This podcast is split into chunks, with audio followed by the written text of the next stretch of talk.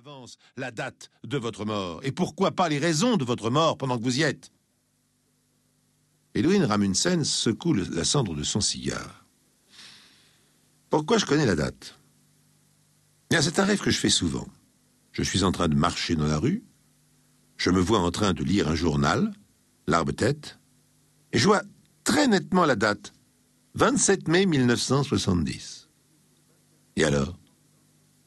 Le fait que, vous rêviez que le 27 mai 1970, vous êtes en train de lire le journal du jour, 18 ans à l'avance, n'indique en rien que vous allez mourir ce jour-là, non? Ah, mais ensuite, ce rêve que je fais régulièrement est très clair. Je vois très distinctement un camion, un poids lourd. Le chauffeur dévale la rue et me percute de plein fouet. Je suis mort. Le docteur Molmenard reste un moment perplexe. Il fait des gestes de la tête comme pour essayer de protester, mais quels arguments logiques opposés à ce rêve? Et vous faites souvent des rêves prémonitoires, mon cher monsieur Ramundsen Mais justement jamais.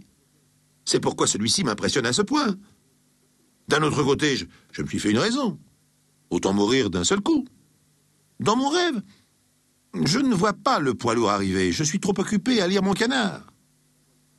Le docteur Molmenard se lève. Ben moi je vous dis que ce rêve n'est qu'un rêve. Et moi je vous enverrai mille couronnes le 27 mai 1970 au matin, car je serai mort ce même jour. Un beau matin, le 28 mai 1970. La boutique d'articles de sport reste obstinément close malgré que la foire batte son plein sur les allées toutes proches. On s'étonne. Bizarre que Ramundsen n'ait pas ouvert son rideau de fer. Ce n'est pas un homme à laisser passer la foire sans ouvrir sa boutique. Eh, si quelque chose lui était arrivé Ah, c'est dans l'ordre des choses possibles. Euh, quel âge a-t-il après tout? Ben, je crois qu'il doit avoir dans les 73, plus ou moins. Ben oui, c'est à peu près ça. Il voulait s'engager dans la Légion étrangère en 14-18, mais il a dû attendre un peu car il était trop jeune au début des hostilités. On frappe encore au rideau de fer, on sonne à la porte de l'appartement qui est juste au-dessus de la boutique. Aucune réponse. Alors on prévient la police, qui fait procéder à l'ouverture. Et pas de doute. Edwin Ramundsen est mort. Et bien mort. Ben, le pauvre vieux, il s'est pas vu partir. Mort dans son lit, en dormant. Au fond, c'est la mort idéale. On s'endort et on se réveille au paradis. Mais qu'est-ce qu'on va faire pour l'enterrement? Qui va payer? En fouillant, dans le bureau proche de la chambre du mort, on trouve des papiers. Pas de doute. Edwin Ramundsen était un homme organisé, il avait tout prévu, et même bien davantage que le commun des mortels. On trouve une enveloppe sur laquelle M. Ramundsen a marqué au crayon gras en cas de décès, comme si quelqu'un pouvait ne jamais mourir. Dans cette enveloppe, un papier indique que depuis de nombreuses années, Edwin Ramundsen est propriétaire d'une concession à perpétuité dans le cimetière communal. Un des voisins, accompagné d'un employé des pompes funèbres, se rend au cimetière et s'enquiert de la localisation de la concession. C'est dans l'allée 18, le carré H. Mais vous allez être surpris. Le gardien du cimetière disparaît sans que les deux autres hommes aient pu lui demander de quelle surprise il peut s'agir.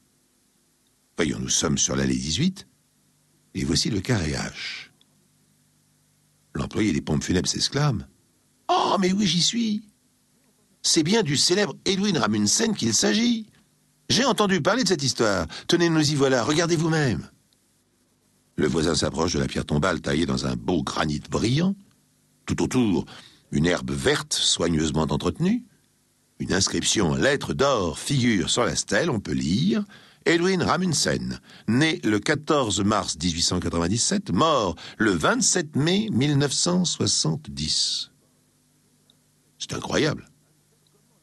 Nous sommes le 28 mai, Ramundsen est mort le 27. Comment la pierre tombale peut-elle être déjà en place avec la date exacte de sa mort?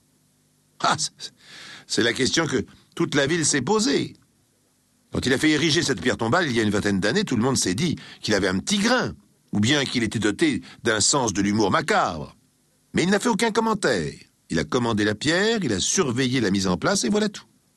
Mais ce n'est pas tout. On raconte que feu Edwin Ramundsen avait parié avec son médecin personnel qu'il serait mort à cette date exacte. Et en effet, le matin de sa mort, Edwin Ramundsen, certain de son destin, s'est rendu à la banque.